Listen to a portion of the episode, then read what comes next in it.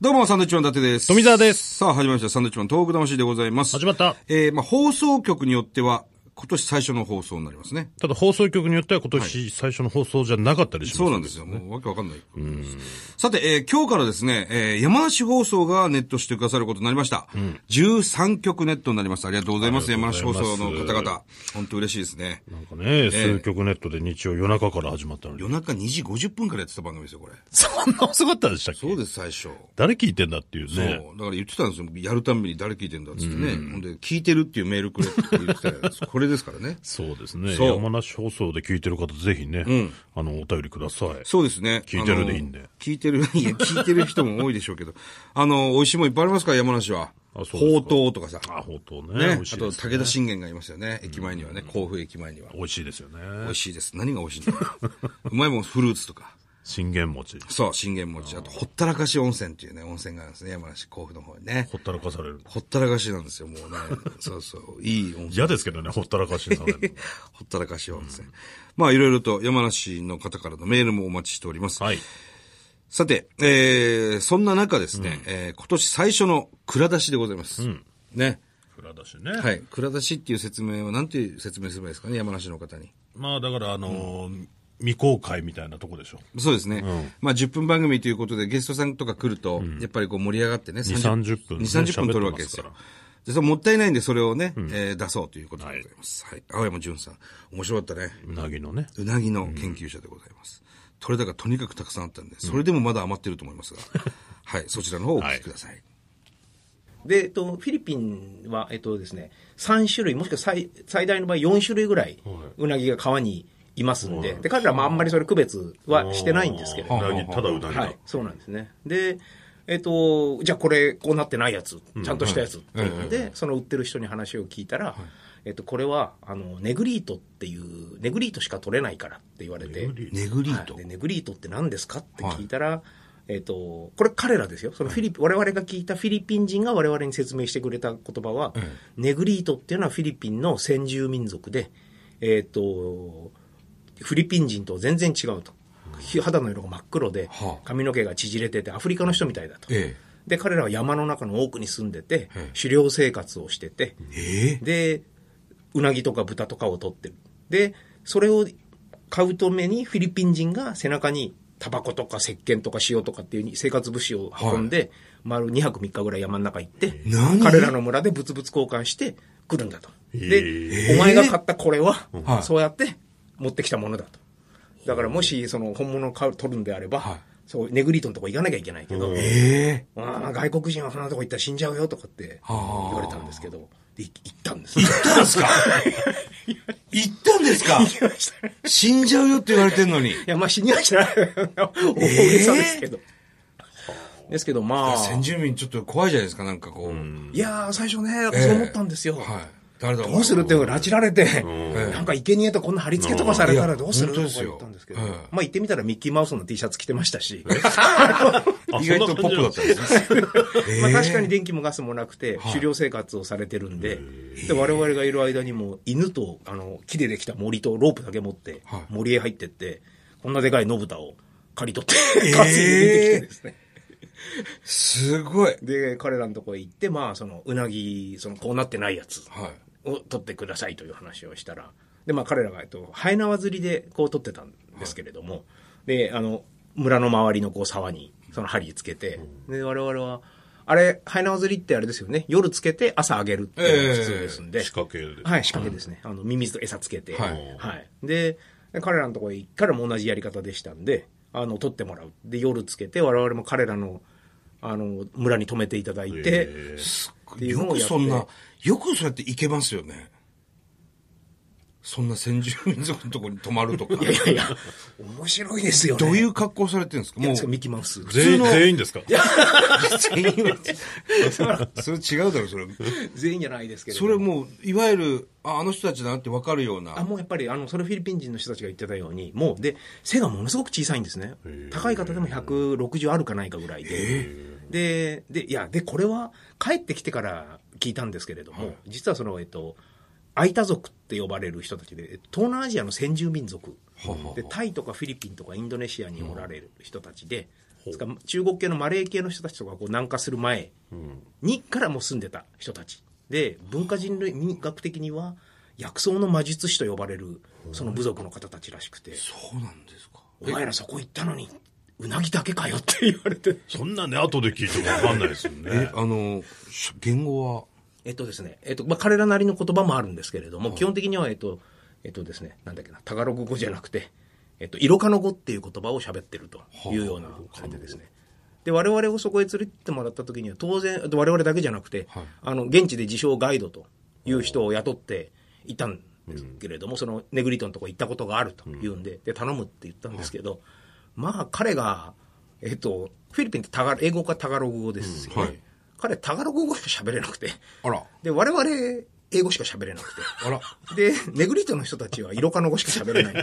誰も喋れない。誰も喋れない。どうすんすか、コミュニケーション。 どうにでもなりますよね、なんか。もうジェスチャーですか、今ジェスチャーと、簡単な言葉だけですけなんど。とやっぱなっりたんですか、はいそういう先住民族、先住先住民族の方って、すごいんですか、あの、体力というか、運動神経運動神経は。ただ、ちっちゃい子供たちが、やっぱ、本当に幼稚園入るか入らないかぐらいの子供たちが、まあ、我々、歩いてて、河原で、こう、その時フィッシュキャンプみたいなことされててはあは、で、河原で、こう、我々も一緒に寝たりなんかをしてたんですけど、まあ、こんなでかい岩がゴロゴロしてて、で、歩くの大変なんですね、バランス取るのに。ええはいで、我々本当ちょっと歩いてはもうこうなんかガラッとなってっええていう状態で、わーって言ってる横をもう子供たちが、スタスタスタキャッキャ言いながら岩の上を。ああ、じゃあもすう、ごいな、これは。神の追いかけっこだぞ、あれは。ええ違うんですね。はい。ですから、で、我々は、えっと、行きがですね、行くときに、えっと、向こうのジプニーっていう公共の車で終点、1日かけて終点まで行って、で、そこでもう、あの、ガスも水道も何もない、電気もないところなんですけど、そこの掘ったて小屋で一泊して、で、翌日早朝から川沿いにずっと歩いて行って、で、道ないんですよ。あれ、ベッタベタのジャングルの中みたいなところをこうずっと行って、夕方ぐらいにそこへ着くという工程だったんですけど、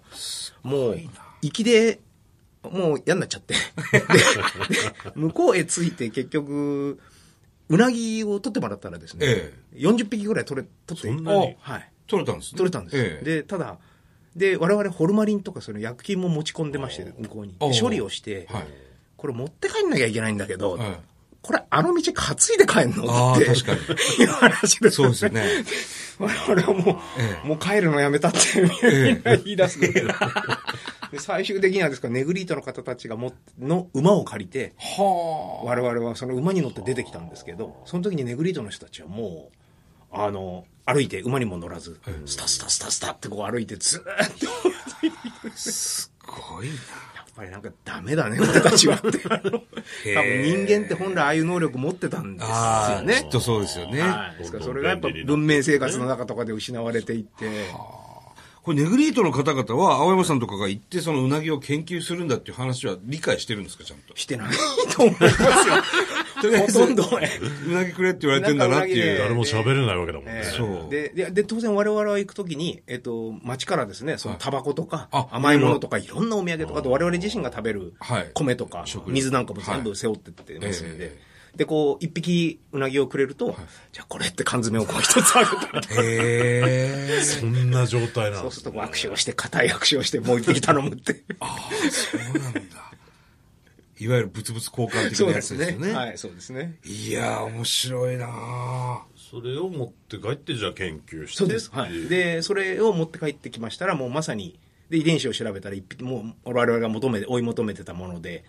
で、えっ、と、まあ、要は面白くないんですけど、その新種って普通珍しい形してるとかって出ると思うんですけど、はいまあ、うなぎなんですわ、所い詮わゆる、いわゆるうなぎなんです いわゆるうなぎなんです。これ、ちなみに食べたり、はい。食べいないでしょ、それは新種なんだいから。やいやいや。でも現地で普通に食べてで、る。我々も、その、さっき言ったよりも持って帰るの嫌だったんで、ええあの、したら、まあ、よしゃいいのに、向こうの人もこんなでかいの取ってくるんです よ。でそんなでこかいれのいらないってだから1メートル以上あるぐらい。はい、これいらないっつって言ったら、いきなりこう料理を始めてくれあらて、それで彼らが、あの、森へそれこそ入っていって、で、今で、今だからこそ覚えてますけれども、あの、なんかこう葉っぱをいっぱい何種類かこう積んできて、はいで、川の水を鍋に汲んで、うなぎのぶつ切りと葉っぱだけ入れて、で、塩で、なんかスープみたいなの作って、まずそうですよね。ちょっと考えたら。ですよねえ。うまいんですよ。ええものすごい爽やかで、って泥泥臭いんじゃん全然ないんですよ。で油っ気もなんかあんまり感じなかったですし、ものすごいなんかすがすがしいスープを飲むような。すがすがしいスープ。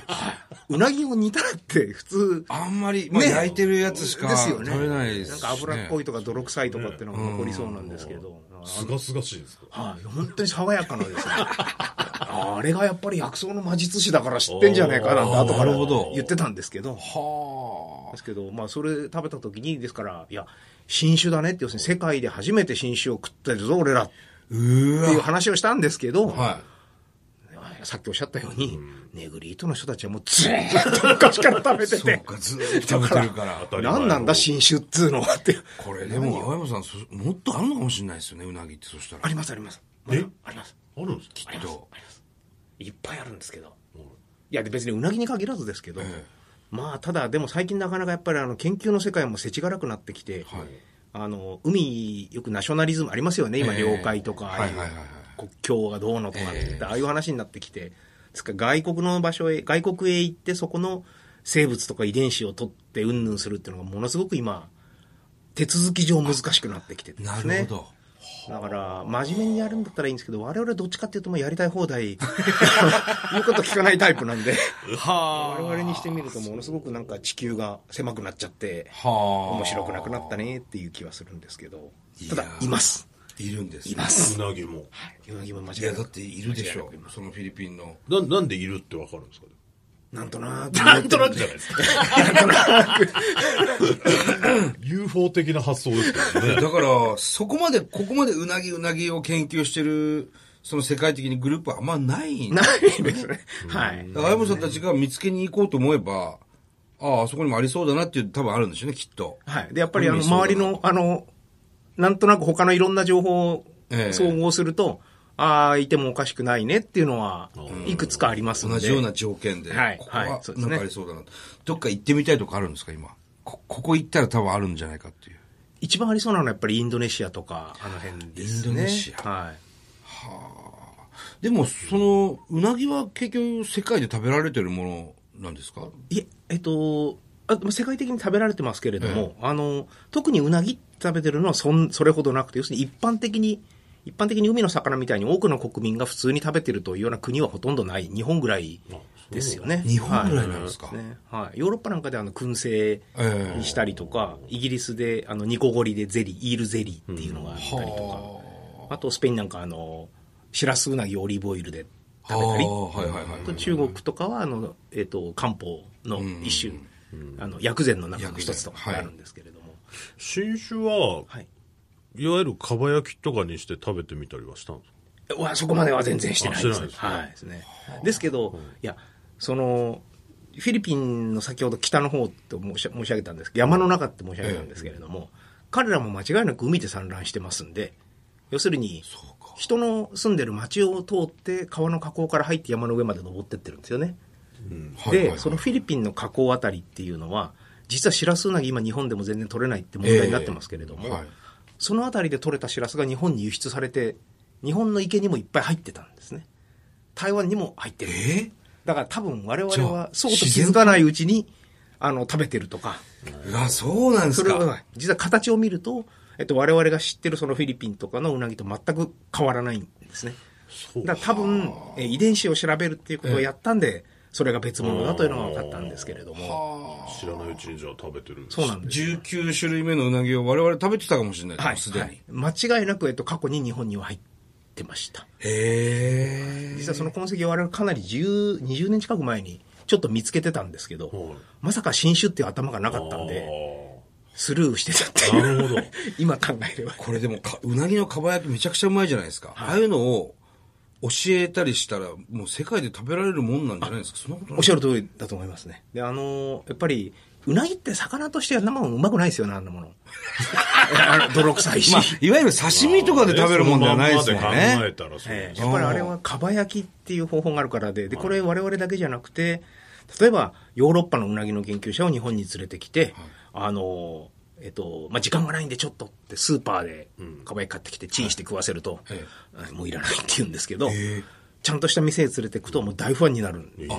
ですよね。違うんですね。それがわかる、そうなんす。ですよ。だからやっぱり多分、あの、今、かば焼きっていう料理方法は、調理というよりはもうむしろ芸術に近いんじゃないかなという気はしてて、あれ以外のうなぎの食べ方って、多分、大したことないですよねあ。んまり知らないです結局あれが一番だよってなっちゃう気がしますよね。ですよね。 うんはい。あとは、粉末にしてうなぎパイに入れるとか ね。まあ、その程ですよね。うなぎパイ教えてくればね、もしかしたらね。なあ。春夏堂のね。いや、面白いですねいや面白いうなぎさあ、えーこの番組では今年もですね、えー東日本大震災に対するあなたのメッセージを受け続けます。はい。はがきの方は、郵便番号100-8439、日本放送サンドイッチマンのトーク魂まで。はい、それではまた来週です。バイビーさよなら。